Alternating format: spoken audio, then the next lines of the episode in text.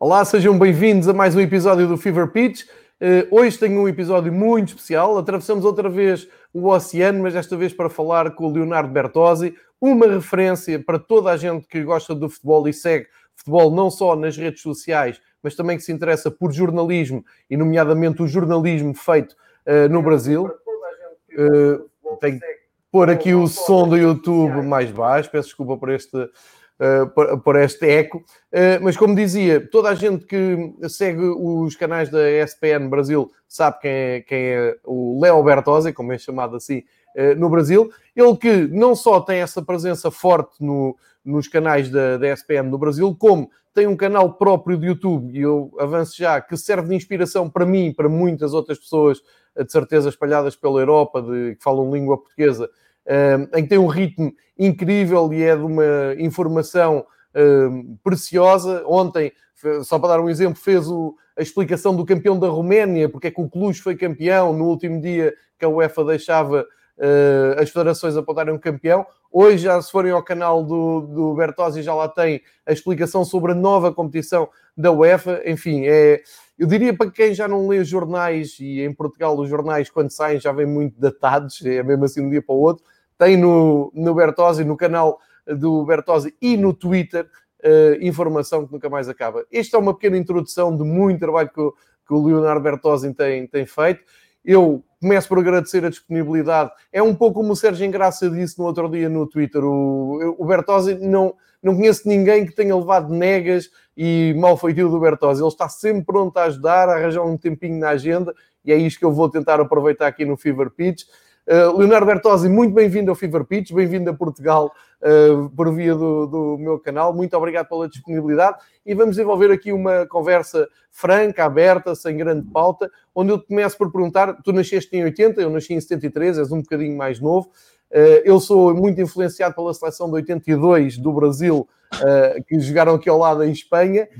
tu, como és um pouco mais novo, mas sabes toda essa história para trás, pergunto qual é que é a tua grande influência no futebol que te fez desportar esta paixão e esta maneira tão apaixonada com que vives o futebol, não só brasileiro, mas também internacional, e nomeadamente o italiano, já lá vamos. Já saber as tuas referências, como é que começou isto tudo e a tua carreira espetacular de jornalista, como é que avançou. Bem-vindo, Bertozzi.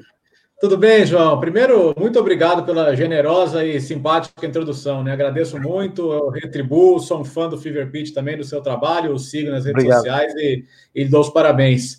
Bom, João, eu, eu, como, você, como você disse, eu sou de 80, então a, a, minha paixão por futebol vem de criança, da segunda metade dos anos 80, vamos dizer assim. E, e, eu diria que tem dois caminhos, né? O, caminho, o primeiro caminho, que eu acho que é o que nos apaixona, que é o estádio. Né? Eu tive a felicidade de ter um avô apaixonado por futebol, o senhor Tomé, que já, já se foi recentemente, mas que, que, tinha, hum. que tinha três cadeiras cativas do, do Mineirão, né, em Belo Horizonte, e levou levava os filhos, e quando vieram os netos, passou a levar os netos, e, e dos netos eu fui o que mais pegou a paixão por futebol. Então ia com ele a todos Ias ver o Galo, o Atlético Mineiro, o Galo? E, Galo, ia ver o Galo. Na verdade, a gente, a gente ia ver todos os jogos, porque ele tinha. É, a, a cadeira cativa é como se fosse um carnê de temporada, mas que vale para todos os jogos no estádio, né? Então íamos a todos. Mas na época o, o Atlético era um time muito forte, né? E, e era o principal time uh, nas competições na, naquele, naqueles anos. E em 86 foi a primeira vez que eu fui ao estádio, tinha seis anos. E dali para frente nunca mais deixei de ir, né? Fui frequentando o estádio sempre, vendo grandes jogos, vendo grandes times, e, e, aquele, aquele impacto inicial de subir os degraus do estádio, dar de frente com aquela imensidão, com o campo, acho que é uma coisa que, que para criança marca muito, né? Então eu, eu sempre fui um frequentador de estádios e, e costumo dizer que sempre fui, porque eu acho que nem mesmo o jornalismo nos tira disso. Eu acho que o jornalismo não pode tirar a nossa paixão pelo jogo, a nossa paixão de frequentar estádio, de viver essas emoções. Acho que, acho que quem perde isso perde muito da conexão que é tão necessária termos com, com os torcedores de uma maneira geral.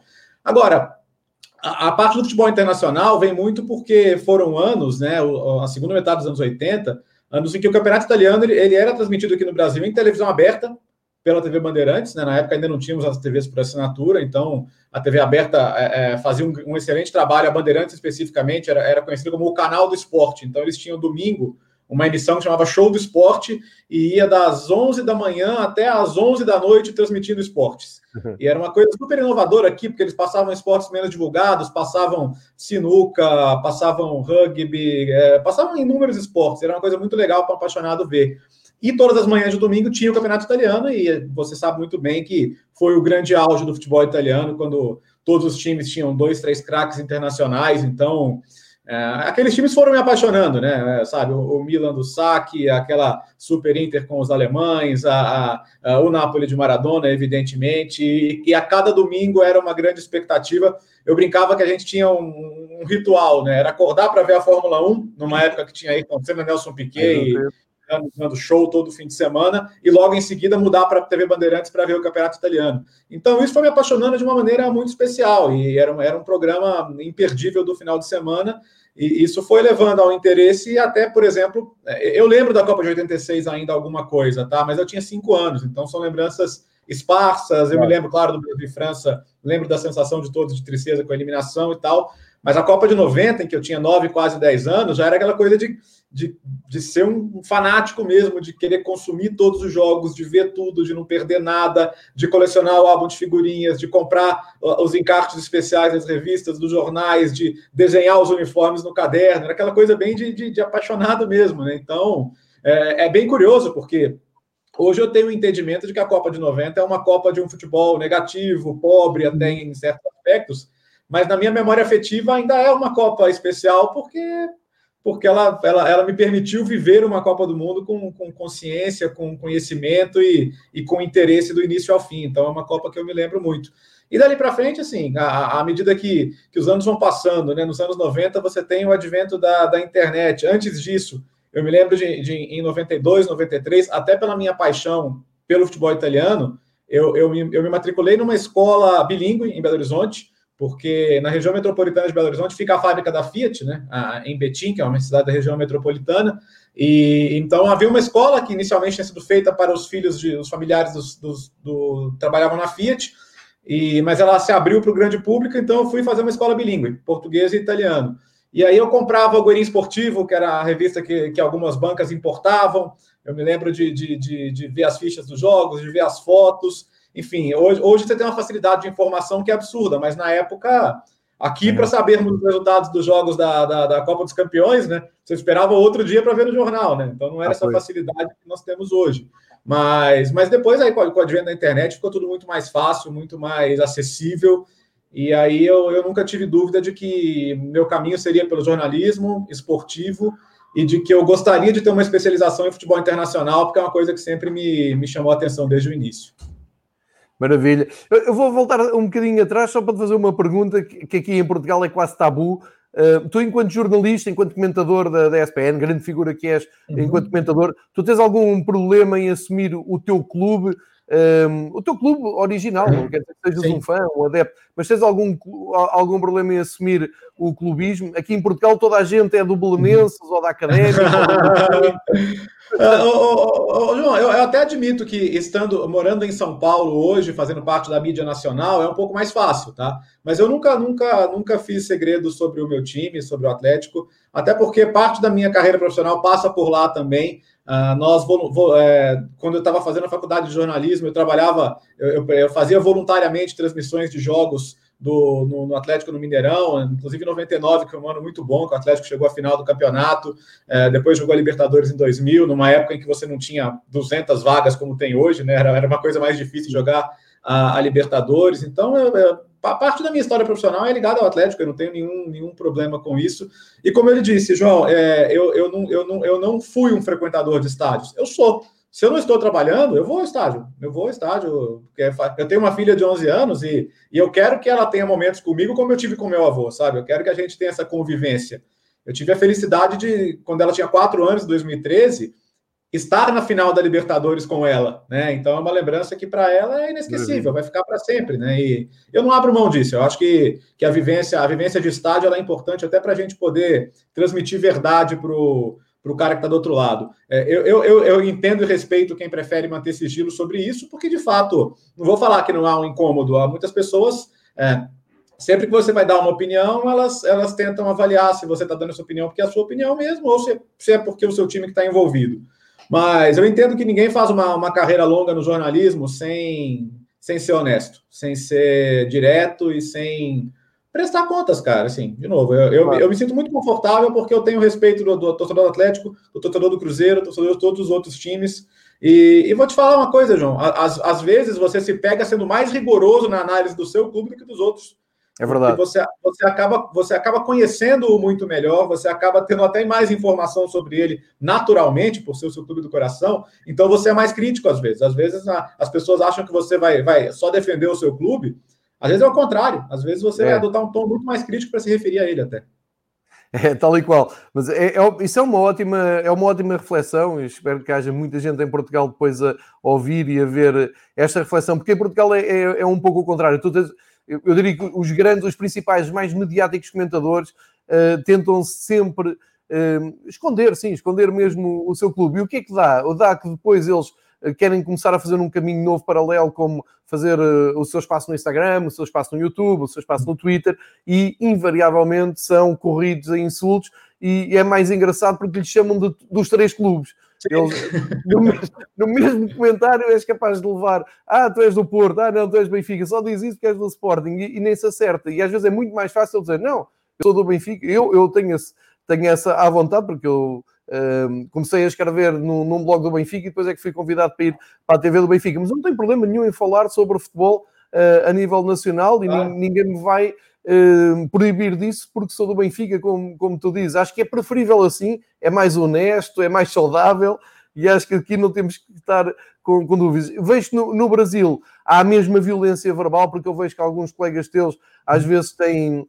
Também depende do estilo. Tu, tu tens um estilo muito informativo, uh, tens uma, uma postura nas redes sociais também muito sociável, em que respondes às pessoas, uh, esclareces as pessoas, e há colegas teus com tem outro perfil um pouco mais agressivo e, e vê-se que levam sempre a dizer, ah, está a dizer isso porque é do Flamengo, ah, está a dizer isso porque é do Vasco. Não, eu, eu, eu, eu, eu, assim, eu, não, eu, eu, eu, estou na, eu costumo dizer que eu estou na rede social para o debate, não para o confronto. O confronto não, não, não, me interessa, ninguém ganha com o confronto, a gente ganha com, com o debate, né? E até por isso, assim, eu, eu, eu procuro eu, eu, eu, eu, eu, dou maior atenção ao futebol internacional nas minhas redes sociais, exatamente porque acho que o futebol brasileiro acaba trazendo muita virulência, muita, muita resposta negativa. Então, como, como eu, eu já me coloco bastante sobre, sobre futebol brasileiro na televisão, que é o meu trabalho diário, né? A gente tem programas essencialmente de futebol nacional. É, eu, eu, nas minhas redes sociais eu digo que eu, eu, eu, eu procuro falar do que me traz mais prazer. O que me traz mais prazer é o debate, né? é a informação, é o debate a, virulência não, não me interessa muito, não é o tipo de interação que eu busco. Né? É, essa é a essência aqui do Fever Pitch. Foi, foi por aqui que eu andei exatamente e faço todos os dias um país diferente para aprender, para divulgar, para informar e para sair também um pouco do contexto de futebol português, que é muito tóxico, é muito, uh, há muita rivalidade, enfim. Eu já, já, é o que tu dizes, eu gosto tanto de futebol que não quero perder esta paixão perdido em violências, agressões verbais e por aí fora. Eu, eu tinha, tinha, tinha pensado perguntar-te algo muito direto porque acho que é, um, é, um, assunto muito engraçado para se falar com um jornalista brasileiro, que é a seleção canarinha, a seleção do Brasil, o grande tema do Brasil que de 4 em 4 anos vira o país ao contrário. Eu tenho, uh, por vias das redes sociais, tenho conhecido alguns jornalistas brasileiros, alguns comentadores, alguns torcedores brasileiros e fiquei muito admirado nos últimos anos uh, com uma facção de mais de torcedores, de, de adeptos, que dizem que não ligam nenhuma à seleção brasileira. Lembro-me de estar na embaixada do Flamengo em Lisboa e puxar um pouco da conversa do Zico eh, e dos anos dourados da seleção, dizer, oh cara, eu agora não ligo nenhuma à seleção, para mim ganhar ou uhum. perder. E eu fiquei chocado, a ideia que nós temos aqui é assim, não, o Brasil quando joga um Mundial, o país para, eles fecham, é pior que o Carnaval. E há um pouco esta secção que eu desconhecia. Como é que tu vês o, os jogos do Brasil e como é que tu vês este fenómeno Uh, ainda hoje é uma grande festa, não é? A seleção uhum. afastou-se do povo. Como é que tu vês uh, a relação entre seleção e povo e jornalismo?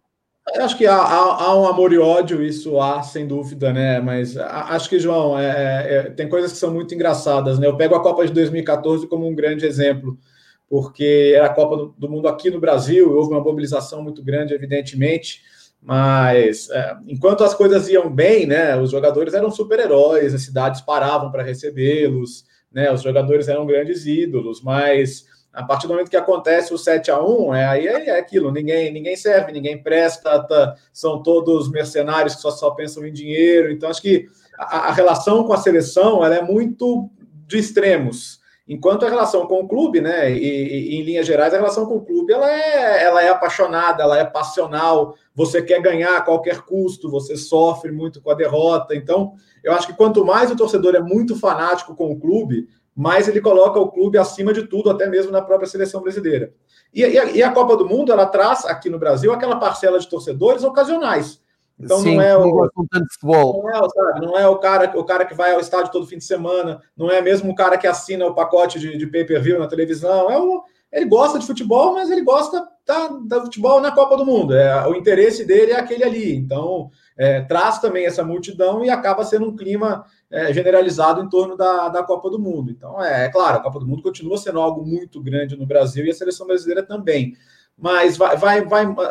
Eu posso pegar um exemplo que é o período 2001-2002, né? Que o Brasil ganhou, ganhou a Copa do Mundo em 2002, mas um ano antes o Brasil foi eliminado por Honduras nas quartas de final da Copa América. Quando o Scolari assumiu a seleção brasileira, o Brasil estava ameaçado de não ir à Copa do Mundo. Inclusive, no primeiro jogo dele, perde para o Uruguai no Uruguai e fica ainda mais complicada a situação. Depois consegue se classificar na última rodada, o que é incrível falando em Brasil. E depois, na, na, Copa do Mundo, a mágica acontece, né? Ronaldo se recupera, ele tem o Ronaldinho crescendo, ele tem o Rivaldo fazendo a Copa do Mundo que fez, enfim, Cafu, Roberto Carlos, não preciso falar da, da, da união de craques que era aquela seleção brasileira de 2002. E aí, aí volta a paixão de todos, mas se você voltasse um ano antes, a relação era de, ah, a seleção brasileira acabou, esses caras não me representam. Então, acho que a relação com a seleção brasileira é muito do resultado. 2018 mesmo, antes da Copa, o Tite, assim, se você fizesse pesquisas para a presidência da República, era, era, era, provável, era provável que o Tite fosse eleito, ou no mínimo recebesse um grande quantidade de votos, porque ele assumiu no lugar do Dunga, que era detestado, jogava um futebol péssimo e, e não sei nem por que voltou. Mas, mas quando o Tite assumiu, pô, a seleção passa a jogar bem, domina as eliminatórias, faz alguns jogos incríveis. Eu, eu estive num, num 3 a 0 sobre a Argentina no Mineirão, que foi uma atuação de gala, foi uma das grandes atuações da seleção brasileira, e aí chega na Copa do Mundo com aquele status, né? Um dos candidatos, um dos favoritos, Neymar, Neymar etc. Aí perde para a Bélgica. E aí que eu vou chegar na questão do fã ocasional. O fã de futebol, como nós, nós sabemos o que é a Bélgica. Sim. Hoje, sabemos o que é essa seleção belga. Mesmo, na, mesmo no meio do jornalismo, os jornalistas que não se interessam tanto por futebol internacional era ah, o que é Bélgica? Ganhou o quê? Quantos títulos tem? E, e na semana do jogo eu ficava apavorado com aquilo. Falando, cara, a Bélgica é tão forte quanto o Brasil. Você viu quem são os jogadores da Bélgica? Poxa, os caras têm Hazard, tem De Bruyne, tem Lukaku, tem Courtois, eles têm uma seleção com jogadores de ponta da Europa. E, e às vezes você fica desesperado tentando passar isso para as pessoas. Porque o que eu quero falar não é que o Brasil vai perder, mas assim, o Brasil vai jogar um jogo grande de Copa do Mundo e que se perder, acontece, né? E assim, até perdeu. A Bélgica foi muito bem na estratégia naquele jogo, abriu 2 a 0 Depois o Brasil jogou até melhor o segundo tempo, podia ter empatado o jogo, não seria nenhum absurdo. Mas, assim, é, eu tentei trazer assim, no, no, na, minha, na minha argumentação que foi um jogo de duas grandes seleções. A Bélgica venceu, o Brasil poderia ter reagido, pagou muito caro por um começo ruim, mas, gente, isso é futebol né? Mas na cabeça das pessoas, não, é um fiasco. Aí é, foi o Neymar que passou a Copa do Mundo simulando, o Tite que na hora H é, não, não, conseguiu fazer a seleção jogar. E acho até que ele teve problemas na Copa. Ele, ele demorou muito em fazer ajustes necessários, como perceber que o Gabriel Jesus não vinha bem, precisava sair do time porque o Firmino estava melhor. Deu um azar de perder o Douglas Costa no momento importante do, do, do Mundial. Infelizmente, é um jogador que se machuca muito.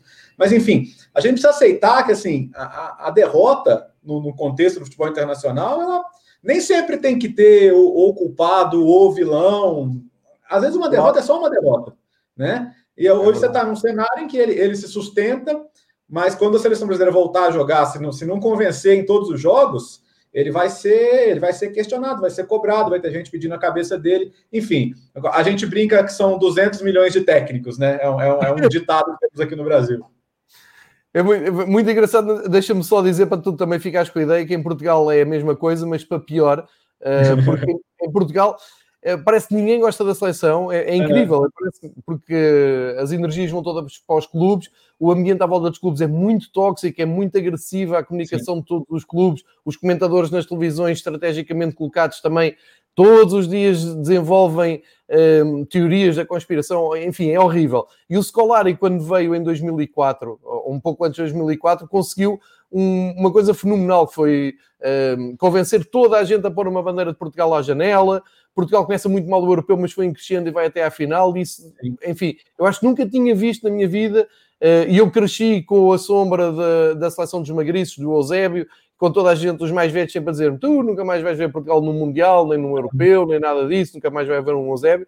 E o, e o Scolari conseguiu isso. É verdade, perde depois para a Grécia, é o que tu dizes, é, é, faz parte do jogo, uh, mas conseguiu construir ali uma ligação que depois se foi perdendo um, ao longo dos anos e, e, e tens sempre essas grandes questões que tu estavas a dizer, de toda a gente ser treinador, mas em Portugal é, é muito isso. E quando Portugal, Portugal foi eliminado em 2018 pelo Uruguai, Uh, eu dizia, ok, Cavani meteu dois golos, normal.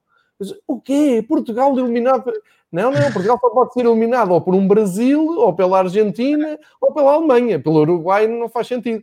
E portanto eu disse, eu disse ok, deixa, ainda bem, eu, eu muitas vezes digo assim: olha, quanto mais pressa Portugal sair do Mundial, mais pressa vejo isto em paz e consigo é. absorver os jogos em paz e não ando as televisões atrás do Cristiano Ronaldo e dos autocarros e dos hotéis. É paz e ver. É, portanto, há. Não, muito... é, outro elemento dessa relação com, com a seleção, que assim, é, é, você falou muito da paixão pelos clubes.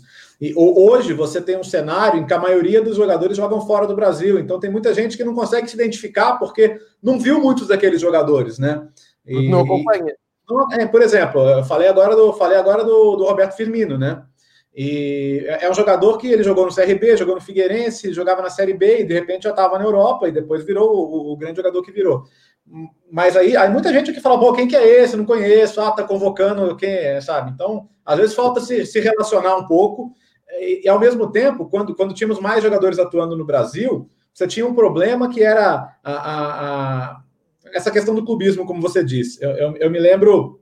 Tem uma história muito famosa aqui, que é a história do, do Julinho Botelho, né? um jogador que foi um craque do Palmeiras, fez um grande, um grande desempenho na Fiorentina, na Itália, foi um dos primeiros brasileiros a brilhar no futebol internacional. Só que ele, como vários outros pontas direitas da época, viveu à sombra do Garrincha né? E o Brasil teve grandes pontas, né? Teve Jair, que jogou na Inter, foi campeão né? europeu também nos anos 60 e tal. E, e um dia no Maracanã, é, um jogo da seleção brasileira, Garrincha não joga, o alto-falante anuncia Julinho Botelho e houve-se uma das maiores vaias que, que já se tiveram notícia no, no, no, no, cenário brasileiro. Quer dizer, todo um Maracanã lotado esperando ver o Garrincha, joga Julinho Botelho ele tem uma das maiores atuações da carreira e termina aplaudido no final. Então é uma história muito legal que gostamos de contar aqui. E o que eu quero dizer? É, aqui, aqui sempre tem muita questão Rio-São Paulo. Não sei se tem muito aí Lisboa, Porto. Tem, Lisboa, tem Benfica, é, Porto aqui. É, então, aqui, aqui tem muito isso, né? Então é o que a gente chama de bairrismo aqui. Então, às vezes, a seleção vai jogar em São Paulo, mas não está o jogador de um time paulista, e aí fica, fica aquela coisa de, de ah, mas eu, eu preferia que ele tivesse lá. É, teve, teve um Brasil-Uruguai na, nas eliminatórias de 2010, que o goleiro era o, o Júlio César, e o Júlio César estava em altíssimo nível, né? Só que é aqui em São Paulo o Rogério Senna era um ídolo máximo, né? O Rogério Senna vinha de é, Libertadores, três brasileiros, e o jogo era no Morumbi, na casa dele, no estádio do São Paulo e muita gente gritando Rogério, Rogério, Rogério, e aí, num caso parecido, o, o Júlio teve uma das melhores atuações dele pela seleção brasileira. Mas então, isso acontece. Muitas vezes o cara vai ao campo, mas ele, ele preferia ver o jogador do time dele do que ver o jogador que está escalado, ainda que o cara que está escalado mereça. Então, por isso que eu falo que é uma relação diferente essa do clube e da seleção. Né? A do seleção, acho que ela tem mais, tem mais interesses, a do clube ela é mais genuína, vou dizer assim.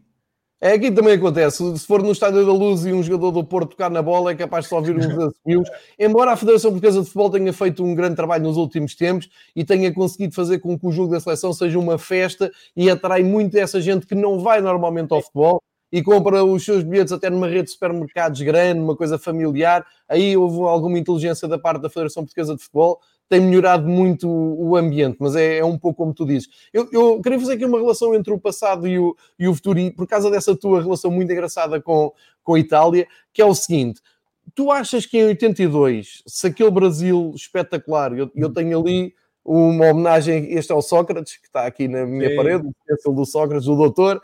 Se este Brasil uh, tem ganho aquele jogo, nem, nem, precisava ganhar, acho que estava a empatar com a Itália no Sarriá, em, em, em Barcelona. Se o, se o, Brasil tem avançado e tem ganho aquele Mundial de, de 82, o futebol hoje em dia seria diferente, ou pelo menos nos anos a seguir seria diferente, seria mais atrativo, mais romântico, teríamos um futebol mais atacante, ou por vias de Itália ter ganho aquele uh, Mundial, tivemos uma abordagem nos anos a seguir mais um, ehm, catenaccio, mais defensiva, porque há muita essa, essa questão no ar. E depois também perguntava. Uh, os brasileiros têm esta relação amor-ódio com a seleção porque estão sempre à espera, uh, a cada quatro anos, de voltarem a ver aquele futebol maravilhoso de 82 e revoltam-se quando esse futebol não é tão uh, encantador? Ou achas que isso, entretanto, já passou no tempo e que não é assim tão marcante?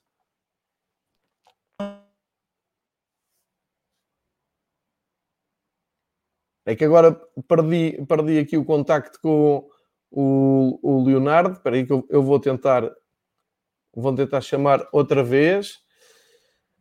Estamos aqui com um problema, um problema técnico. Estamos aqui com 25.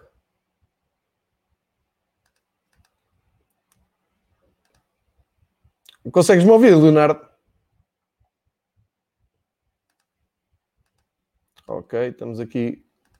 Peço desculpa por este problema técnico. Vou perguntar se ele consegue reentrar.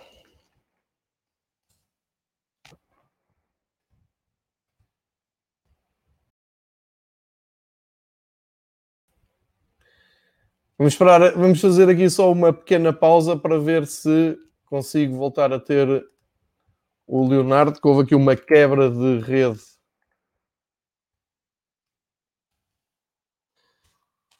houve uma quebra de rede, eu não sei se desta parte ou do outro lado, por isso vamos fazer aqui um.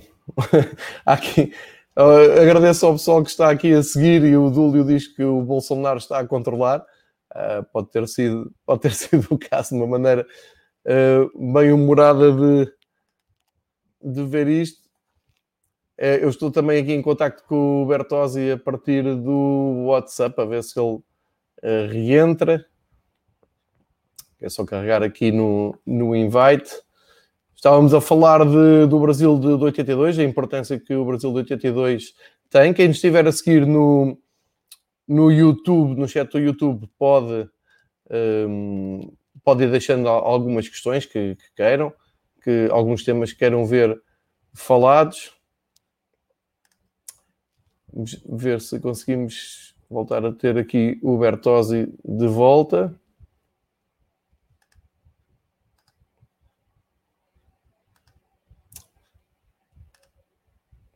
Ok, já temos aqui. Peço desculpas, João, tive uma pequena não faz mal. aqui.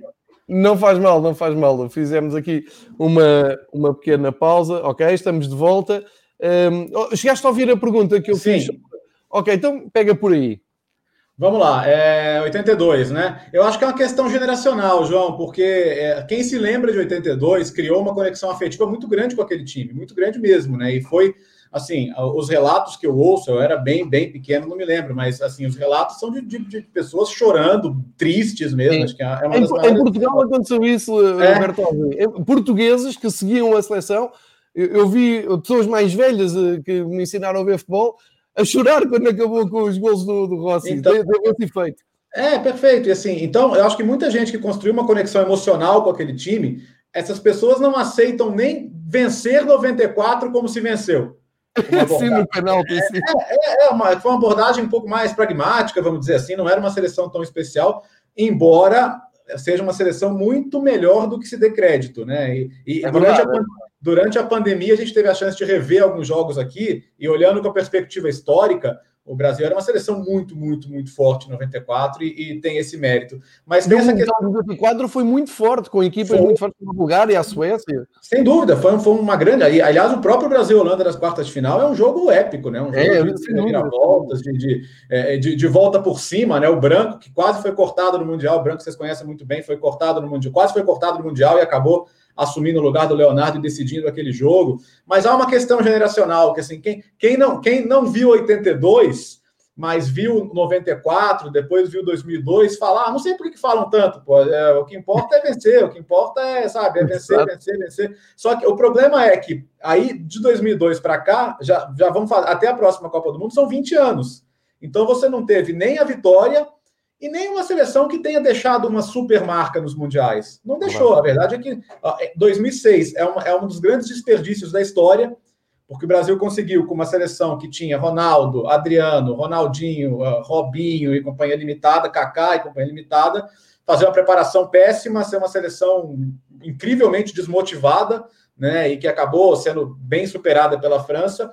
A seleção de 2010 era uma seleção competitiva, mas que emocionalmente tinha problemas, porque tanto que a derrota para a Holanda, a partir do momento, o Brasil fez um primeiro tempo em que poderia ter feito 3 a 0. No segundo tempo, levou dois gols em falhas defensivas e aí perdeu a cabeça. Felipe Melo foi expulso e não conseguiu voltar para o jogo. 2014, Melo, é, 2014, não preciso nem dizer, né? O Brasil levou 7 a 1 mas podia ter saído para o Chile nas oitavas se a bola do Pinilha não pega no travessão ali. É verdade. Né? O Brasil já teve muita dificuldade antes naquela Copa. Colômbia também. Com a Colômbia também, foi um jogo difícil. E 18, como eu disse, assim, a seleção que não, não foi eliminada num jogo normal, uh, mas que também não, não, não, chegou aos níveis que tinha mostrado durante a eliminatória. Então, assim, é, de, de, novo, tenho ganhar, tenho perder, isso faz parte. Mas o, o, Brasil não conseguiu deixar uma marca nas últimas Copas do Mundo, desde 2002. Não falou, nossa, que saudade de ver o Brasil naquela Copa. Não teve isso. Porque, mesmo, você sabe muito bem, mesmo nas Copas que, que uma seleção não ganha, você consegue lembrar com com carinho de algo que ela produziu. E acho que o, o Brasil passou de passagem por essas últimas Copas do Mundo. Então, acho que tem uma geração agora que talvez gostaria de pelo menos se ver encantada como foi a geração de 82, né? Você já tem uma geração que não sabe o que é ver o Brasil campeão do mundo. E a minha geração viu, né? Eu tinha 13 anos em 94, tinha 21 em 2002, então eu me lembro bem dessas duas conquistas. Né? Ou seja, vai sempre dar àquela seleção de 82 que é capaz de ser a única seleção do mundo que não ganhou um campeonato do mundo, mas que sai de lá campeã para sempre e toda a gente. Sim. Há uma é... paixão aqui no, no, Brasil, eu não, não sei se tens noção no Brasil, mas em Portugal há toda uma legião de fãs de, do Brasil 82, inclusive com páginas do Facebook só dedicadas à seleção de 82. Há uma paixão, é uma coisa. E, e assim, é, é, tem, tem, algo, tem algo que o, que o que se diz sobre aquele jogo que não é exatamente verdade, né? Que se fala assim: é, ah, a seleção brasileira, em vez de se conformar com o empate que ele classificava, tentou ganhar o jogo e acabou tomando 3 a 2 O terceiro gol é, de um, é, é, num, é num escanteio em que os 11 jogadores do Brasil estão dentro da área. Né? pois é. Então, quer dizer, poxa, você queria defender mais do que aquilo? É, é do jogo. E foi. E assim, é, é, é, respeitar o adversário. A Itália, como sabemos muito bem, ela cresce ao longo das competições, ela, na fase de grupos, ela, ela sofre para passar, às vezes nem passa, né? Como aconteceu das últimas vezes, mas ela sofre para passar, mas quando chega nas fases decisivas, ela cresce, ela encontra forças, ela se motiva e foi isso, assim, a, a, seleção italiana era uma grande seleção. Se a gente olhar hoje para os nomes daquela Itália, para Bruno Conte, para Marco Tardelli, meu Deus, para Dino Zoff, é uma seleção Sim, épica também, e, e, e é um desses jogos em que, Xiré, quer dizer, é um dos jogos em que o, o futebol saiu vencedor, né? Não é um dos grandes jogos da história do futebol por acaso, e, e por isso que ele é tão lembrado. Agora, se a gente, se a gente olha, se a gente revê a, a, as transmissões da época, a transmissão da TV Globo, né, com o saudoso Luciano do Vale, o, o, Brasil perdia o jogo no intervalo, mas a conversa era: não, não, calma, vai, vai virar, gente. Não, não havia, a, a, a, confiança naquele time era tamanha que até que a derrota se concretizasse, não, não passava na cabeça das pessoas que aquele time pudesse perder. De tanto, de tanto, de tanto, é, era quase um transe nacional, né, em torno daquele time. Né? É verdade. Eh, eu tenho um amigo meu, tá, estavas a falar da Itália, tenho um amigo meu que diz com, com piada, um, ehm, sempre que há grandes broncas em Itália com apostas e tidas de divisão e calcio, é.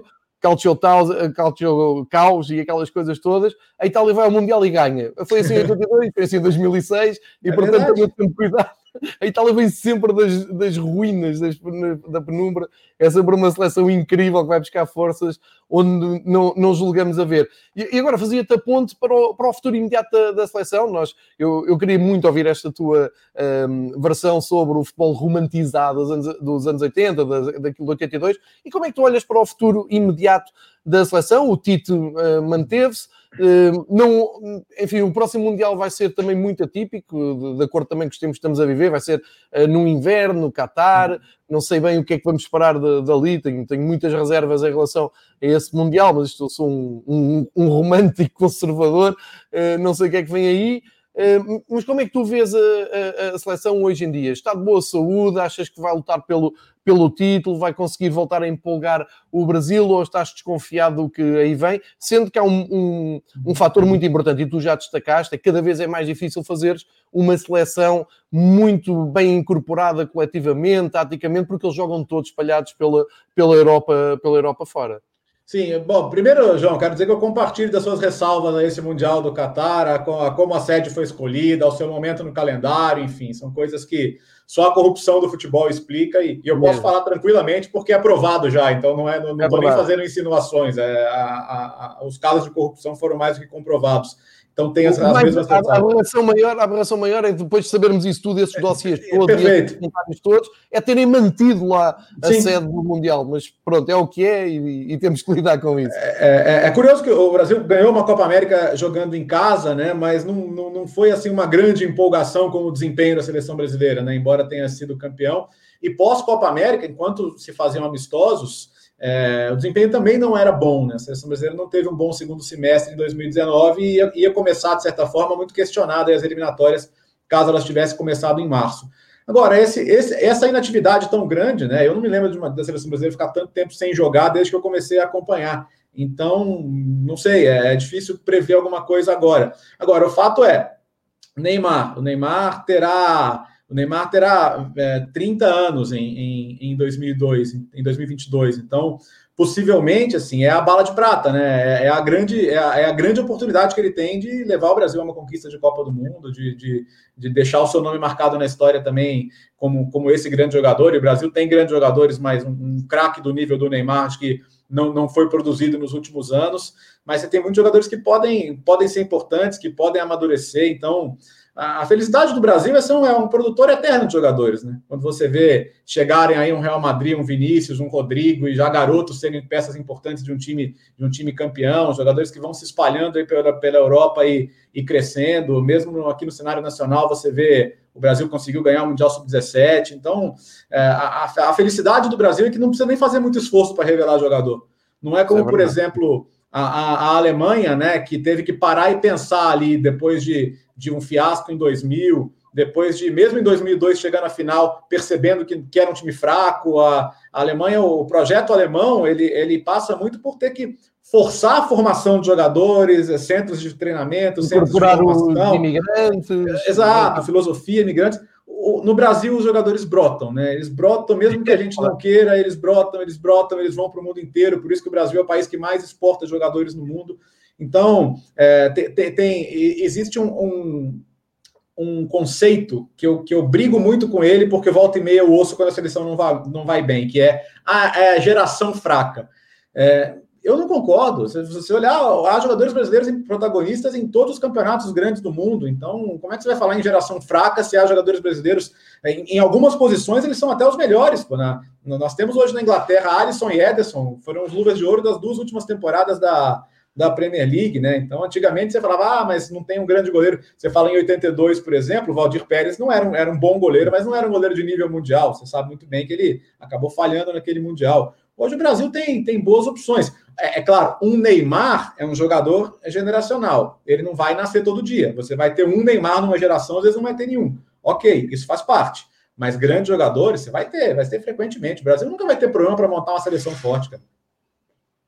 Portanto, eu acho, eu, eu agora estava, estava a ouvir e estava aqui a pensar de cabeça no top 5 europeu, e nós aqui fazemos muito esse destaque. Há um top 5 de campeonatos europeus. Portugal, infelizmente, não está lá de maneira uhum. nenhuma. Uh, tens Inglaterra, França, Espanha, Itália e Alemanha. Tu Sim. olhas para esse top 5 e são campeonatos em que eu falo aqui diariamente cada um deles. é impressionante, é sempre um jogador de proa de, do Brasil um, a brilhar no, no, desses campeonatos. E, e por isso eu dou-te toda a razão quando diz não, não pode haver geração fraca. Falta um jogador com muito carisma, falta um jogador, ou um jogador, não, vários jogadores com carisma, aí está bem, mas nem todos os dias vem um Zico, vem um Sócrates, vem um Júnior, uh, e, e, lá está, estou a ir outra vez para a década de 80, porque depois a partir daí temos que ir, se calhar, para um Dunga enquanto jogador, não um Dunga uhum. treinador, mas um Dunga jogador, o, o Rivaldo, o Ronaldo, o Ronaldinho. Uhum. Uh, talvez falte isso, mas qualidade e, e perfil de jogador moderno, ah, o Brasil tem muito, é, muito bem preparados. E, e é curioso, é, deixa eu pegar o gancho do, do, que o Dúlio comenta aqui, né? Ele diz que falta humildade e profissionalismo ao Neymar para levar o Brasil a um campeonato do mundo. É, humildade, assim, é, é, eu, eu, eu posso citar o caso do Romário em 94 que o Romário, assim, o Romário, ele era a última coisa que ele tinha era humildade, né? O Romário era o cara que falava: olha, vocês precisam de mim para ganhar isso aqui. O Romário, briga, o Romário briga com o Parreira e o Zagallo. E, e, e, e, na última rodada da eliminatória, Brasil e Uruguai, se o Brasil perdesse, podia ficar fora do Mundial. O, o, o Romário é chamado. É, e, assim, por, uma, por um imenso clamor popular, pressões internas da CBF, e ele chega, faz 2 a 0 É o grande jogo da vida do Romário, aquele 2 a 0 19 de setembro de 93, no Maracanã. Me lembro porque era meu aniversário. Mas, e, e, e, na, e, na, Copa do Mundo foi o que foi. Então, assim, é, é, é aquela história. É, mas é, é, o que você falou. É, é a humildade, não precisa ter humildade, mas você ter o carisma. O, o, o Romário teve um carisma que o, que o Neymar para o povo brasileiro, da maneira geral, não tem tanto, né? O, o Romário, o Romário era, era, era um de nós, né, cara? É o nosso, é o nosso amigo, é o nosso companheiro de praia, ele é, ele é o. É, ele é quase cidadão comum, né? Então, assim, acho que se via muito no Romário isso aí. Então, mas assim, nem, nem sempre o cara precisa ser humilde. O Brasil já, o Brasil ganhou a Copa de 94 muito nas costas de um, de um cara que, que, era, que, era, que era humilde ao contrário, né? É, e nós estamos sempre à espera, eu, eu, eu concordo inteiramente contigo. Eu, eu, odeio aqueles jogadores que vêm formatados já com aquele discurso muito profissional, e é assim que deve uhum. ser, atenção, estou claro. a dizer, eles, eles, devem ser. Mas o que eu gosto é de, daquele discurso completamente improviso, aquele discurso até um bocado arrogante, é isso uhum. que, que, que, transporta um bocado também aquele, aquele miticismo uh, brasileiro. Eu vou, uh, uh, apontei aqui uma pergunta do Daniel. Uh, para passar para o Brasileirão, que eu queria perguntar-te muito geralmente, de uma forma assim mais abrangente, sobre o futebol brasileiro. Nós passámos a, a, a acompanhar muito o futebol brasileiro, não só pela chegada do Jorge Jesus, é verdade que teve aqui um impacto muito grande, mas eu já acompanhava porque temos aqui o canal PFC, que transmite muitos jogos, e queria perguntar, ele, ele, pergunta aqui sobre o Bragantino na luta do Brasileirão. Eu, eu, eu peço para tu congelares a tua resposta, porque eu queria começar de início para, para tentar perceber de uma forma muito abrangente. O Campeonato Brasileiro, no ano civil, é muito complicado para um europeu compreender, uhum. A partir de janeiro até ao meio do ano, nós temos os que vocês chamam os estaduais. Os estaduais têm regras, e, e portanto, para quem está a ouvir, será um campeonato regional, distrital, uma coisa uhum. de, de cada, cada, estado. Depois isso vai encaminha para uma final, e por exemplo, no Rio de Janeiro aquilo é quase preciso tirar um curso superior para perceber quem é que vai ganhar o quê, quantas taças é que ganha, e se a bola entrou, ele vai ganhar três taças no mesmo jogo, enfim, é complicado. Sim. Depois, a meio do ano, eh, abre o mercado outra vez, trocam não sei quantos treinadores, que é um, um caso incrível no Brasil, e começa o Brasileirão em, em, formato europeu, em jogo todos contra todos, até a dezembro, onde arranca também o Libertadores, uma espécie da Champions League da, da América do Sul, como é que tu vês este calendário? Achas que tradicionalmente é assim? Achas que está bem? Achas que deviam mudar? Deviam. Uh, vejo muitas discussões muitas vezes no, nos uhum. canais, tanto na SPN como no, no. Eu vejo também no Redação, vejo também o, o, o Barreto a falar isso, o Rizek a falarem nisso, se deviam mudar ou não o formato. Um, e depois, o Flamengo, que hoje em dia domina o futebol uh, brasileiro muito pelo trabalho do Jesus, aquele impacto que ele teve, está para continuar aquele domínio ou vão ter outros uh, clubes a chegarem lá acima? Como é que tu vês de uma forma geral para um europeu que está aqui cheio de curiosidade, faz-me uma radiografia do, do, do, futebol brasileiro? Vamos, vamos por partes, né, João? É, primeiro, é, você falou em campeonatos distritais, eu lembrei muito do L-Foot. Não sei se você jogava L-Foot. Claro, claro que sim. Claro que sim. ah, era, era um vício aqui nos anos 90, cara. Eu gostava muito. Aí me lembrei, mas o, o, o, futebol brasileiro, até pela, pela extensão do país, ele se cria muito em torno dos campeonatos regionais, né? Porque eles eram, eles eram durante muito tempo a, a, principal meta de um clube. Tanto que nos anos 60, assim, a, a, lenda do Pelé, ela se cria. Claro que o Santos ganha duas Libertadores, mas houve anos em que o Santos abdicou até de estar na Libertadores porque tinha uh, poderia fazer excursões lucrativas pela Europa, por exemplo. Então não era uma, uma obsessão máxima como hoje é a Libertadores ou como hoje é, como é a Champions, né? A gente vivia muito em torno da cada um da sua aldeia, né? Então o Campeonato Paulista era um campeonato fortíssimo, do Campeonato Carioca também era fortíssimo, enfim, você tinha campeonatos muito fortes. A partir dos anos 60, com a construção do Mineirão, o Campeonato Mineiro também começa a ser muito forte, né, com o Cruzeiro do Tostão, que, que tem a sua ascensão nacional naquele momento. Mas então existe um, um legado cultural do estadual que ele é muito importante. O futebol brasileiro demora a se nacionalizar. Nos anos 60, a gente tem a Taça Brasil, que, que, que reunia ali os campeões estaduais para você definir um campeão nacional. Depois, aos poucos, você foi tendo a ideia de, entre aspas, liga, né, de ter um torneio nacional. Você tinha o torneio Rio-São Paulo, aos poucos você foi abrangendo com times de outros estados, e a partir de 71 você teve, de fato, o Campeonato Nacional de Clubes. Depois a CBF, até por pressões políticas, decidiu considerar também a Taça Brasil, né, e o torneio o Robertão, que são os, os títulos de 59 em diante. É, então você tem um período de 59, 70 em que você teve precursores do campeonato nacional, mas hoje todos são considerados campeões iguais. Eu, eu nem concordo com isso e uhum. sei que existe uma questão sobre o campeonato de Portugal também, que é uma coisa também que se discute, né? Mas aqui é, passou a se considerar tudo que veio pré-71 também. Mas é, o campeonato é, era um semestre o estadual, um semestre o campeonato brasileiro. Quando veio em 2003 o brasileiro de pontos corridos, ele ficou bem longo, né? Os estaduais foram ficaram pequenininhos, porque em 2003, se não me engano, eram 24 times ainda. Então você tinha 46 rodadas, o campeonato começava no começo de abril. Só que aí, à medida que você foi até chegar aos 20, você foi inchando de novo os estaduais. Então os estaduais foram de novo aumentando de tamanho, e hoje você tem que encaixar no mesmo calendário estadual, que demora três meses, um campeonato brasileiro de 38 rodadas, mais a Copa do Brasil e mais as competições internacionais Libertadores Sul-Americana. Então chegamos a ter momentos em que, em, que, em que os times que jogavam a Libertadores não disputavam a Copa do Brasil, porque não havia nem datas. Então, se você se classificava para a Libertadores, você tinha que abdicar de jogar a Copa do Brasil no outro ano, que é, é injusto, né? Você tem o um mérito e você claro. acaba tendo que não disputar uma competição. E, e, muita gente argumenta que, que são os estaduais que sustentam as equipes menores, as equipes de, de interior e tal.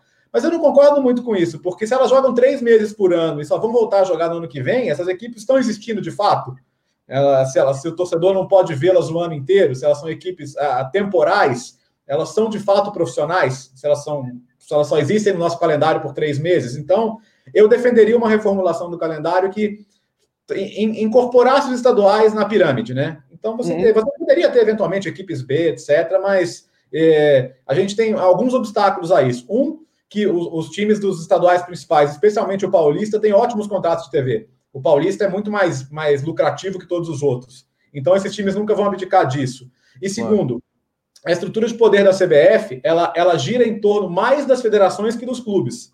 Para você ter uma ideia, as federações estaduais têm peso 3, os clubes da Série A têm peso 2 e os clubes da Série B têm peso 1. Ou seja, você tem 27 federações estaduais. Se todas elas votarem ao seu favor, você vai fazer o presidente da CBF. Resumindo, não há, não há oposição política na CBF. Né? Você tem um sistema que se retroalimenta, então os estaduais é muito difícil mexer neles. Eu acho problemático porque o que, que acontece com o brasileiro? É, você não respeita a data FIFA. Você tem um cenário em que, se seu time tem muitos jogadores de seleção, ele perde jogadores por duas, três rodadas, porque você vai ter as, seleções e azar seu. Isso aconteceu agora com o Flamengo do Jesus, eu lembro-me dessa. E, assim, eu imagino para quem vem da Europa lidar com uma situação dessa, é uma coisa surreal. Como é que você vai querer montar uma equipe competitiva com grandes jogadores se em momentos cruciais da temporada você vai perdê-los? Se esse ano tivéssemos tido futebol normal, nós perderíamos jogadores para a Copa América por 9, 10 rodadas. Isso é um quarto do campeonato. Então, isso é uma distorção esportiva absurda. Então, não cabe. Né? Você tem um calendário hoje que tem mais datas, mais datas jogadas do que datas eh, disponíveis. Então, eu acho isso um problema mas assim, eu, eu não consigo ver vontade política para mudar isso. E agora, e, agora, ainda mais com a pandemia, assim, aí vai demorar, porque ano que esse ano está prejudicado, só vai terminar em fevereiro. Aí como é que vai fazer com os estaduais ano que vem? Eles vão ter três meses, quer dizer, você vai ter outro brasileiro começando tarde de novo. com outra Copa América ainda. Então, assim, é muito complicado. Eu sei que essa questão de ter Copa América toda hora também é um problema, mas aí é com a Comebol que fatura muito com os direitos de transmissão, né? E quer ter Copa América toda hora. Mas eu acho problemático. Eu acho que o calendário brasileiro precisaria de uma reforma urgente e seria bom para todo mundo. Certíssimo. E no, no, campeonato em si, o Flamengo parte como favorito, claramente, uhum. e o, aqui o Daniel estava a perguntar se o Bragantino tinha alguma hipótese de lutar. É. Como é que tu vês essa pole position? É, é, eu, eu, eu, preciso entender, João, o que vai ser o Flamengo pós-Jesus, né? Porque ele deixou uma marca muito importante, ele conseguiu pegar um time que estava fora da disputa pela liderança para levar o, o, o, campeonato até o final. Mas é, a, a, contratação do Domenech Torrent, né, do ex-auxiliar do Guardiola, que, que agora assume o Flamengo, vai, vai colocar algumas questões, né? É, eles, eles não são exatamente, eles são técnicos muito ofensivos, mas cada um tem a sua filosofia, né? Claro. O, o Domenech Torrent, ele, ele, é mais um guardiolista, ele é mais um cara do jogo de posição. Então, como é que ele vai lidar com isso? Ele vai tentar deixar a sua impressão digital ou ele vai ser ele vai ser perspicaz e falar, eu, eu já tenho um time quase no piloto automático, porque é isso, né? O Flamengo vinha jogando no piloto automático, estava plenamente assimilado com os conceitos do Jesus, tem um elenco hoje que nenhum time brasileiro tem, até porque o Flamengo tem uma capacidade de investimento que hoje, de fato, nenhum outro time brasileiro tem. Então, o Flamengo hoje tem no banco de reservas jogadores que, que atuariam facilmente em quase todos os rivais. O Flamengo, por exemplo, comprou o Michael, que foi revelação do último brasileiro pelo Goiás, mas o Michael é um, é um reserva. Você já tem a Rascaeta, Bruno Henrique, Gabigol, Everton Ribeiro. Então você tem no banco Michael, você tem Pedro, Pedro Rocha, você tem excelentes jogadores também no seu banco de reservas. Você tem dois laterais com, com passagens brilhantes no futebol internacional, como Rafinha e Felipe Luiz. É, você tem boas opções no time inteiro, a verdade é essa. Então, é, eu acho que se, o, se o Domenech Torrent não, não, não desfizer o que foi feito pelo Jesus, eu acho que o Flamengo continua sendo favorito. Agora, adversários à altura, pode ter. É, é, se você olhar o, o, Grêmio, o Grêmio com, com o Renato, o Renato é o trabalho mais longevo aí dos grandes clubes. É, é, sempre competitivo. É um resistente. É, depende se ele vai dar atenção ao Campeonato Brasileiro, porque muitas vezes ele não o faz, ele prefere focar mais na Libertadores. Mas o Internacional com o Eduardo Cudê, que eu acho um outro brilhante técnico argentino, o próprio Atlético com o Jorge Sampaoli, e aí tem uma curiosidade da temporada, né? Uh, o Sampaoli chegou ao Atlético porque o Atlético apostou num técnico venezuelano no começo do ano, o Dudamel, e foi um desastre. Ele foi eliminado da, da, da, da, Copa do Brasil por um time chamado Afogados, que é um time regional de Pernambuco, jogaria o distrital, como vocês dizem aí. Foi eliminado, foi eliminado da Copa Sul-Americana já, então só tem o Campeonato Brasileiro. O que aqui a gente acaba vendo como lucro, né? Porque você tem um calendário um pouco mais menos apertado, então você consegue focar só numa competição. Ah, os times de São Paulo são sempre respeitáveis, né? O, o Palmeiras com o Adelino Luxemburgo, embora tenha perdido o Dudu, que foi um dos principais jogadores do futebol brasileiro nos últimos anos, continua sendo muito competitivo. O, o, o Corinthians, com o Thiago Nunes, que foi campeão da, da, da, Copa com o, Atlético, com o Atlético Paranaense no ano passado, teve um começo difícil, mas vai se acertar. Trouxe o Jô agora, que foi o melhor jogador do campeonato de 2017.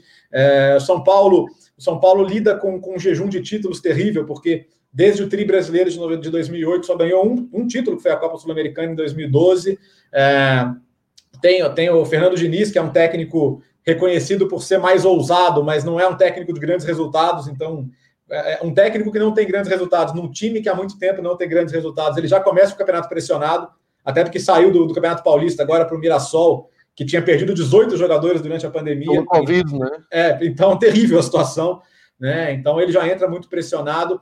E o Bragantino é esse, esse corpo é novo por quê? Ele é, ele é um clube que já foi muito forte no ano passado, foi, foi campeão paulista em 90, vice-campeão brasileiro em 91, mas que depois passou muito tempo fora, e agora ele é um clube que é da Red Bull. Né? Ele faz parte do projeto mundial da Red Bull, que tem seus tentáculos aí na Áustria, nos Estados Unidos, na Alemanha, e, e vai se alastrando, né? E, e há um investimento muito forte, tanto que chegaram à Série A com, com sobras, uh, fizeram agora um bom campeonato paulista, só que uh, para título, assim, eu acho que há uma distância. Né? Eu acho que. E o projeto da Red Bull é revelar jogadores, formar jogadores, comprar jovens, é, vender esses jovens. Então, a gente sabe muito bem como é o projeto do Salzburg, por exemplo, né? Então, sim, sim. eu acho que eu acho que vai ser mais ou menos nesse caminho. Só que para o Salzburg ser campeão austríaco é uma coisa, para o Red Bull Bragantino virar campeão brasileiro, não vou dizer que não vai acontecer um dia, tá? Até porque ele já tem uma, uma, uma grande vantagem, que é ser um time administrado profissionalmente, o que a maioria dos clubes brasileiros não são. São entidades políticas administradas politicamente e defendendo muitos interesses pessoais.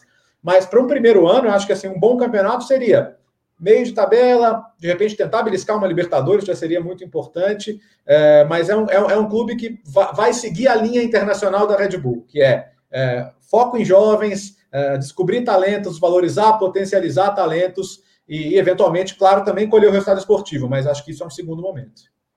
Léo, olha, atravessas o Oceano Atlântico, olhas para, o, para Portugal, como é que tu vês o, o, futebol português, nomeadamente o campeonato português? Eu sei que a SPN teve a dar jogos agora de, de, da, da parte final da Liga Nós. Qual é a tua opinião sobre o campeonato português? Uh, de, uma, de, uma, forma geral, claro, não te vou uhum. pedir aqui grandes pormenores, mas como é que tu vês? Nós temos muita curiosidade para saber como é que somos vistos num, num país de futebol e de comentadores que vivem muito o futebol. Uhum.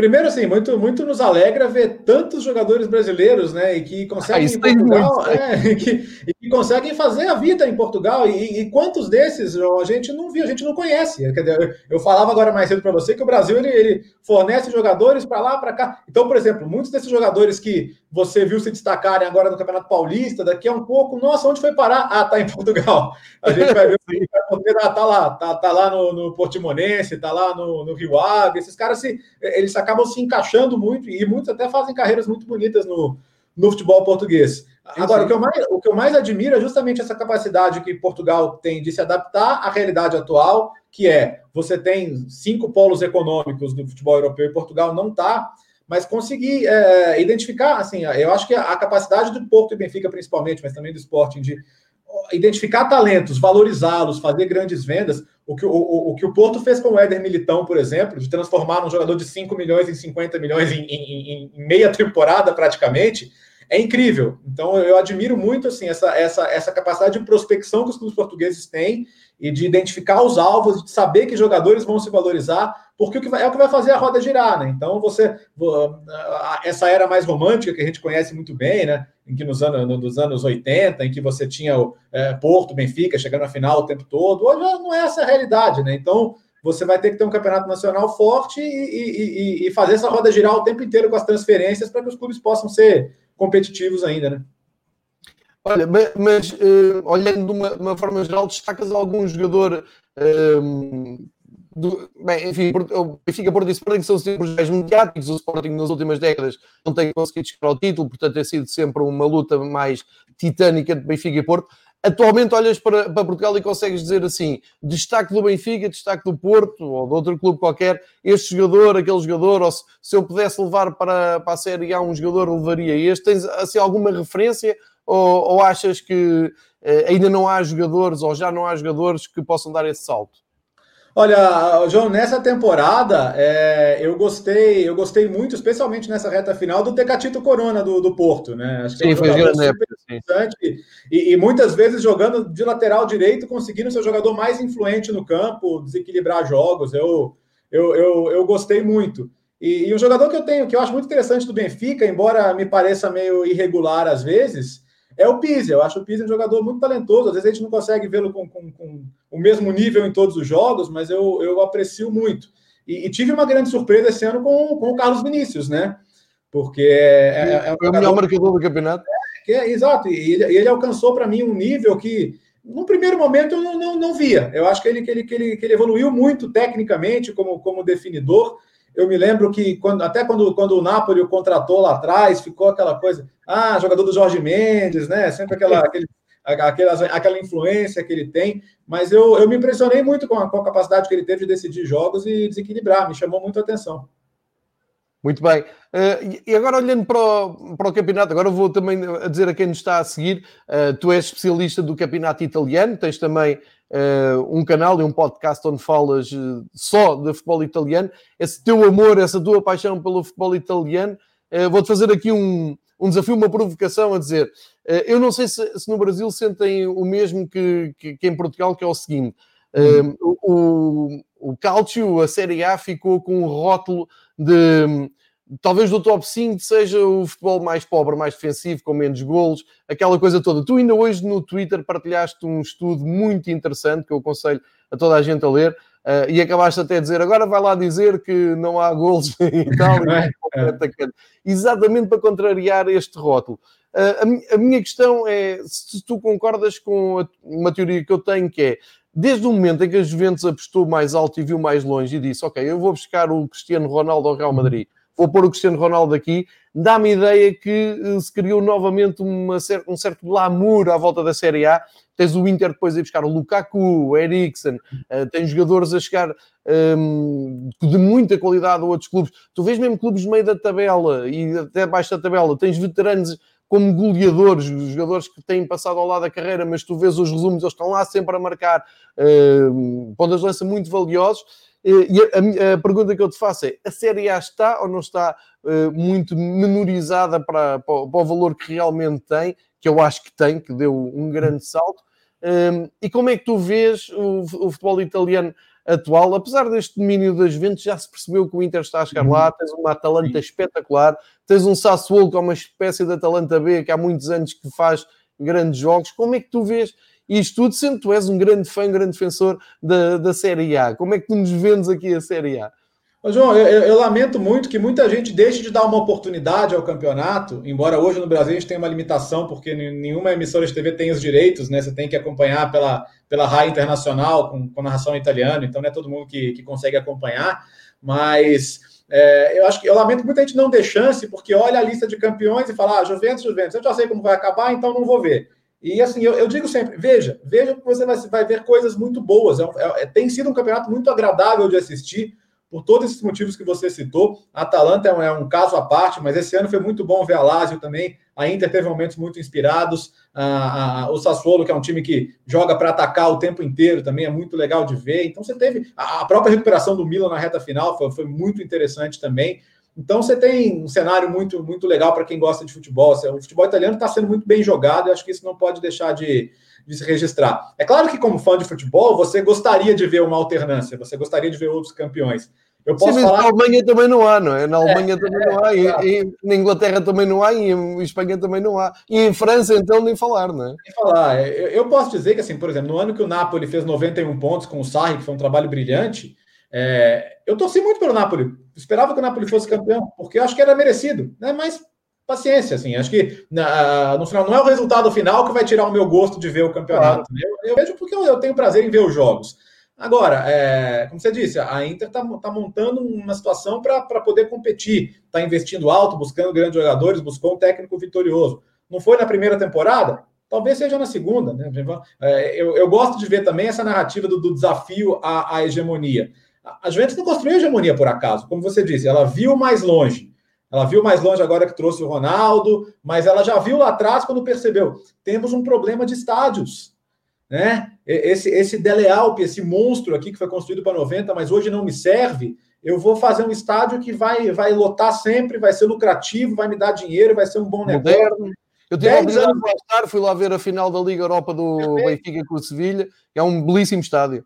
João, 10 anos depois, a gente tem Milan e Inter ainda em fase de projetos para um estádio que vai substituir o San Siro, que não, não lhes dá lucro. Então, assim, acho que o futebol italiano tem um problema de estruturas hoje. A Atalanta também está tá fazendo o seu estádio, até é, tem a expectativa de que a UEFA autorize os jogos da Champions League na próxima temporada lá, né? Tá, tá fazendo as obras para que isso seja possível.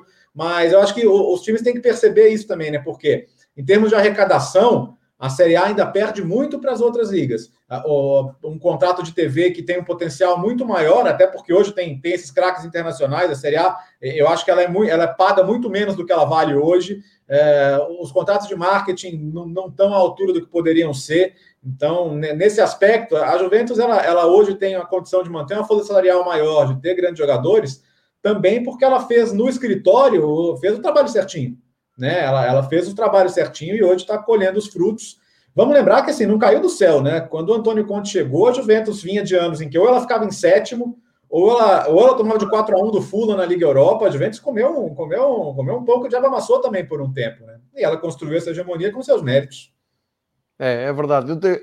E eu, ainda bem que fizeste esse repto, eu espero que quem, quem esteja a ver e quem vá ouvir uh, fique mais motivado para, para a Liga Italiana, mesmo que a verdade é que tem lá duas equipas agora na Champions League e eu iria aqui para a reta final, não quero desperdiçar esta oportunidade para saber a tua opinião, eh, não só da Champions League, mas também da, da Liga Europa, mas essencialmente da Champions League, na por cima vai ser jogada aqui uh, em Lisboa na sua parte decisiva. Uh, mas também olhando para a Liga Europa, e tu hoje uh, foste partilhando no teu Twitter algumas uh, inovações da UEFA, alguns updates que a UEFA faz para esta reta final e tão especial que vamos ter. Ou seja, nós não tivemos Euro 2020, mas estamos a ter aqui uma espécie de recompensa com futebol quase todos os dias ao mais alto nível europeu, com, com clubes. Vou-te pedir mais rápido uma leitura pela, pela Liga Europa, o que é que tu achas que pode ser a Liga Europa a terminar na Alemanha, e depois sobre a Champions League, quem é que tu achas que pode mesmo chegar lá acima, quem é que pode levantar a orelhuda?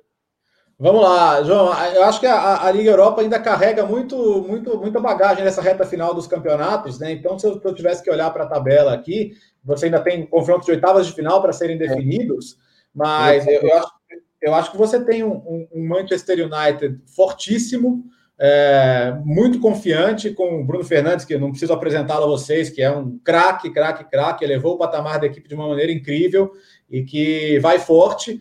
Né? Nessa mesma chave tem o Sevilha, né, que é um time que pisa na Liga Europa e, e, os outros já reverenciam, porque é um time muito habituado à competição. o que... Sevilha é o Real Madrid da Liga Europa. É, é, é quase isso, né? É quase isso, com seus cinco títulos. Então, o Sevilha sempre entra na Liga Europa para ganhar, mas na mesma chave do Sevilha tem o Overhampton, né, que que é quase uma seleção portuguesa na Inglaterra e que, é, e, e, que tem condição. A gente pode ter uma quarta de final muito interessante do Overhampton com o Sevilha ou com a Roma, quem passar.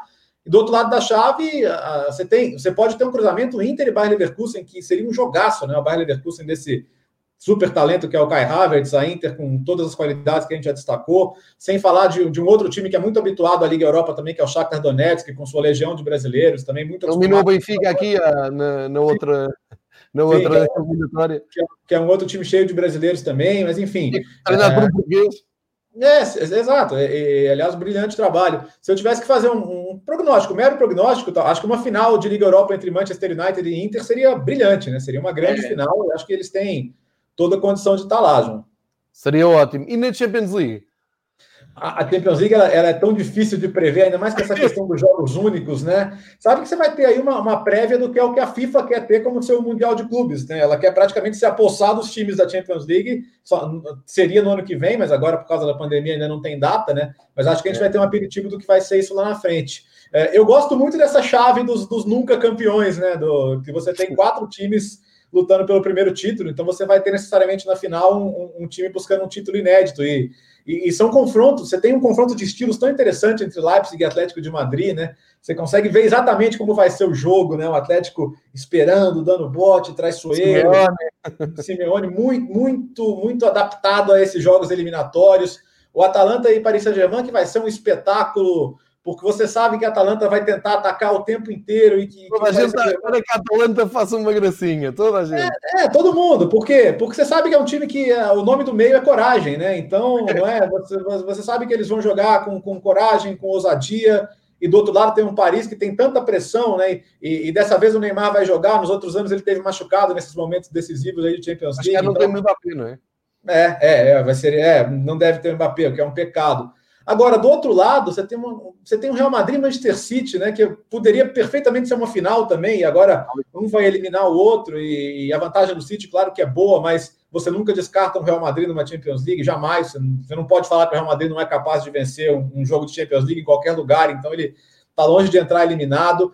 Esse Lyon e Juventus que me, me, me, me faz pensar muito, porque a Juventus, indiscutivelmente, embora seja campeã italiana, não joga bem você, você tem que esperar que o Cristiano Ronaldo tenha uma daquelas noites de Champions e, e para a felicidade da Juventus, ele costuma tê-las, né? Basta lembrar é contra o Atlético de Madrid mais recentemente, como ele tirou coelhos da cartola naquela noite, então acho que vai depender muito de uma grande atuação dele. Uh, Napoli e Barcelona, você tem o Barcelona jogando também, que não joga bem, mas que tem um Lionel Messi, acho que vale o mesmo raciocínio, né? É um time que coletivamente tem problemas, mas que tem um, um jogador que, que você pode contar com ele sempre e pode fazer a diferença, mas o, o Napoli do Gattuso é um rival traiçoeiro. E por fim, bom, Chelsea e Bayern de Munique, eu não vou, eu não vou, eu não vou me alongar muito, porque é um 3 a 0 é um difícil é um de reverter. Mas aí seria curioso, porque se, se der a lógica, acho que Real Madrid, Juventus e Barcelona ainda passam. E, e, são dois técnicos que têm algo muito em comum, que é eles têm filosoficamente um amor pelo bom jogo, Sarri e Setien, mas você não consegue ver o bom jogo nos times. Então, não, eles... eu, eu, digo mais, eh, Bertozzi, eu digo, são, são dois treinadores que estão uma vida inteira à espera da oportunidade de agarrar em dois colossos e desiludem. É, é um Sim. pouco isto. É, é, isso. Então, assim, quem, eu, eu, como amante de bom futebol, torço. Nossa, tomara que o Barcelona finalmente jogue o que se espera. Sim, claro, claro, que se espera. Mas, mas se não, assim, eu acho que eu acho que ne, com, com, o que a gente tem hoje, eu acho que o Bayern de Munique vai estar favorito de um lado e quem passar de Manchester City e Real Madrid também. Eu acho que esses entre, entre esses, se eu tivesse que falar hoje assim, quem vai estar, quem vai ser o finalista, eu acho que está entre esses três, entre Real Madrid, City e, e Bayern de Munique. E do outro lado é muito difícil prever, mas eu acho que pelos talentos individuais eu ainda apostaria em Paris Saint-Germain daquele lado, mesmo sabendo que a Atalanta é um time muito traiçoeiro. Olha, eu aqui de uma forma simplista e enquanto benfiquista digo que gostava de ter uma final entre o Manchester City e o Atlético Madrid para ver o Bernardo Silva de um lado, o João Félix do outro. Dois que nós era uma coisa, e na da luz, era uma coisa épica, era um quadro épico. Vamos ver o que é que vai dar. Uh, Leonardo, eu agradeço a tua presença aqui, não te quero estar a ocupar muito mais tempo. Eu tenho um desafio para ti para terminarmos, que é de improviso. Vou-te pedir um 11, de 1 a 11 dos melhores jogadores brasileiros que tu viste uh, na, na tua vida, como é que tu fazias de 1 a 11 uma equipa, uh, sem pensares muito assim, dos teus craques para cada posição? Vamos lá, nossa, difícil, difícil, mas Ó, goleiro eu vou apelar também à memória afetiva, mas o meu goleiro é o Tafarel, goleiro de três Copas do Mundo, é um dos maiores pegadores de pênaltis que eu vi na história e, e com uma capacidade de crescer em jogos decisivos absurda, absurda. E o goleiro tem que ter isso também, né? Laterais eu não vou conseguir inventar muito. Eu vou de, vou de Cafu e Roberto Carlos, acho que são, são duas referências, são dois jogadores é, históricos, embora eles pudessem ter concorrência, né? Você pode tanto falar de Cafu e Roberto como de Daniel, Daniel Alves e Marcelo também, né? São, são outros dois jogadores brilhantes que poderiam estar numa, numa seleção. Uh, nossa, zagueiros, já vi tantos bons, mas o, o primeiro que eu vou citar é Aldair, o campeão mundial em 94, o lenda da Roma, que você conhece também, e que, e que impressionou os italianos por como marcou o Van Basten naquela final Milan e Benfica, né? chamou muita atenção e por isso foi jogar na Itália. É, e o outro, o Thiago Silva, eu acho que o, o Thiago Silva, por não ser um campeão mundial como o Aldair, ele não tem o reconhecimento que o brasileiro poderia lhe dar. Né? Ele ainda é muito culpado ali por, por falhar como capitão, né? Tem aquela coisa do choro dele na, na decisão por pênalti contra o Chile em 2014 e tal, mas acho que isso não, não tira o seu, o seu brilhantismo. Ah, o meio campo começa a ficar difícil, hein? Porque, nossa, o meio campo começa a ficar muito difícil, mas eu, eu, eu, o meu o meu cinco, o meu cinco é o Mauro Silva, o meu cinco é o Mauro Silva, acho que é um, é um jogador que, que fez, fez um trabalho brilhante no Deportivo de La Coruña e, e, também aqui no Brasil, no Bragantino, antes de sair, mas eu, eu acho que a seleção brasileira de 94 tinha um equilíbrio que dependia muito dele, ah, e vamos lá, eu, eu, eu, vou ter que te pedir licença para fazer um, um time mais mais, mais, mais, atacante, mais, mais brilhante, mais ofensivo, né? Caramba, porque senão eu não vou conseguir encaixar todo mundo, ó. Porque eu tenho, ó, estão faltando, faltando cinco peças. Eu tenho que encaixar o, o Ronaldinho, o Rivaldo, o Ronaldo, o Romário e o Kaká. Pronto. Ah, ok. Anarquia tática total. Ah, é o, nesse aí, o, o, bom do time que não vai jogar é que a gente pode escalar como quiser, né? Exatamente. Não, dá um ótimo, uma ótima equipa e dá aqui um, também uma noção e um do, do, do, do, que tu englobas e do teu conhecimento no, no futebol brasileiro internacional. Uh, Leonardo Bertozzi, muitíssimo obrigado por esta hora e um quarto de conversa quase uh, da tua super agenda. Agradeço-te mesmo. Uh, acho, eu, eu quero-te voltar a repetir isto e agora dizer em público: tu és uma, uma figura muito acarinhada por toda a gente que gosta de futebol uh, e que segue em Portugal, porque nós uh, também vamos tentar seguir aqueles que se explicam e informam em português, porque, como tu dizes, hoje há um, toda uma rede de informação enorme, mas é muito castelhano, muito inglês, muito francês, e é sempre melhor, sabe sempre melhor quando lemos em português, e se for aquele português açucarado do Brasil, ainda melhor. Eh, e, portanto, também era aqui uma espécie de tributo e de agradecimento por todo o teu trabalho, por todos os teus projetos que inspiram e que nos informam. E esta conversa é valiosíssima, valor. muito obrigado por esta, uh, como vocês dizem no Brasil, é uma espécie de resenha, não é? É isso. É isso. Uma hora e um quarto. Uh, Leonardo, muito obrigado. Não sei se queres deixar alguma mensagem para quem nos está a ver em Portugal, para os próximos jogos de Portugal, para os próximos jogos da Champions. Se queres deixar aqui uma mensagem no ar. Quero, quero só agradecer aos amigos, de verdade, de coração, é o carinho que vem daí. Eu, eu, realmente recebo no canal do YouTube muitos comentários de Portugal e são sempre muito gentis, muito generosos e, e para quem, quem gosta de futebol internacional como eu, é uma honra. É, é, gostaria muito de abraçá-los em pessoa, né? Não, não está sendo possível nesse momento, mas assim que possível, quero ir visitar os amigos, quero estar junto com vocês né, nos estádios e podemos falar pessoalmente nessa resenha boa aí sobre futebol. É, agora não está fácil, mas já sabes, quando vieres a Portugal, se vieres em Lisboa, tens aqui uma casa com porta aberta à tua espera para irmos ver futebol e ver umas cervejas por aqui. És muito bem-vindo aqui. Muitíssimo obrigado. Continuação de bom trabalho, Leonardo. Obrigado, gente. Um grande abraço.